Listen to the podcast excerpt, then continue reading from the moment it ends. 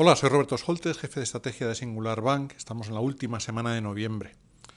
Llevábamos desde la vuelta del verano advirtiendo que los mercados de bonos estaban descontando un escenario de políticas monetarias demasiado restrictivas para los próximos años, con los tipos reales en Estados Unidos muy por encima de la media.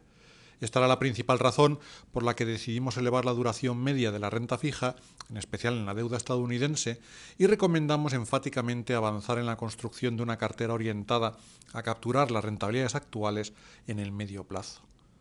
Pero han bastado unos mensajes algo menos contundentes de los banqueros centrales y unos datos de inflación ligeramente mejores de lo esperado para que se haya producido otro cambio abrupto de las expectativas. Ahora se descuenta que tanto la Reserva Federal como el Banco Central Europeo recortarán sus tipos entre 3 y 4 cuartos de punto en 2024 y otro tanto en 2025, lo que ha provocado un notable desplazamiento a la baja de las curvas. La reacción del resto de activos financieros ha sido igualmente abrupta, con un fuerte rebote de las bolsas, una reducción de los diferenciales crediticios y una depreciación del dólar.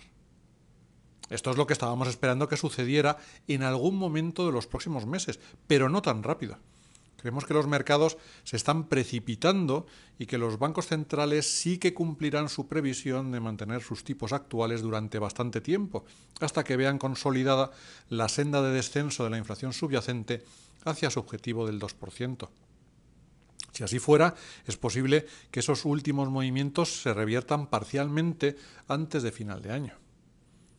En cuanto a la deuda pública, hay que tener en cuenta la relevancia que los bancos centrales dan a los índices de condiciones financieras agregadas, que son los que incluyen tipos a largo plazo, diferenciales, volumen de crédito, etc., ya que pueden amplificar o atenuar la efectividad de sus políticas. De la misma forma que la decisión de parar las subidas en sus recientes reuniones estuvo apoyada en que el encarecimiento de la financiación equivalía a un mayor endurecimiento monetario, Ahora la fuerte caída de las curvas y de los diferenciales en lo que va de más tiene el mismo efecto económico que si estuvieran ya recortando sus tipos. Por esto, cabe esperar que los banqueros centrales se dediquen en las próximas semanas a manejar las expectativas, reiterando que aún no contemplan bajarlos. Si lo consiguen, podrían repuntar algo las rentabilidades de la deuda a medio y largo plazo, aunque sin acercarse a los máximos de final de octubre. Esto avivaría los temores a que estas condiciones financieras restrictivas lastren más la actividad económica y empresarial, que se rebajen las previsiones de beneficios empresariales, que vuelvan a aumentar los diferenciales crediticios y que pueda rebotar el dólar estadounidense.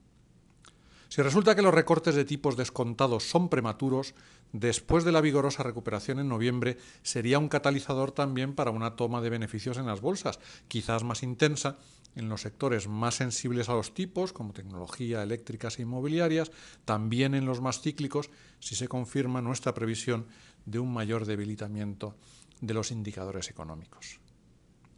En cualquier caso, debemos ser conscientes de que el hecho de que se puedan dar por terminadas las subidas de los tipos de intervención de los bancos centrales no significa que vayan a recortarlos pronto.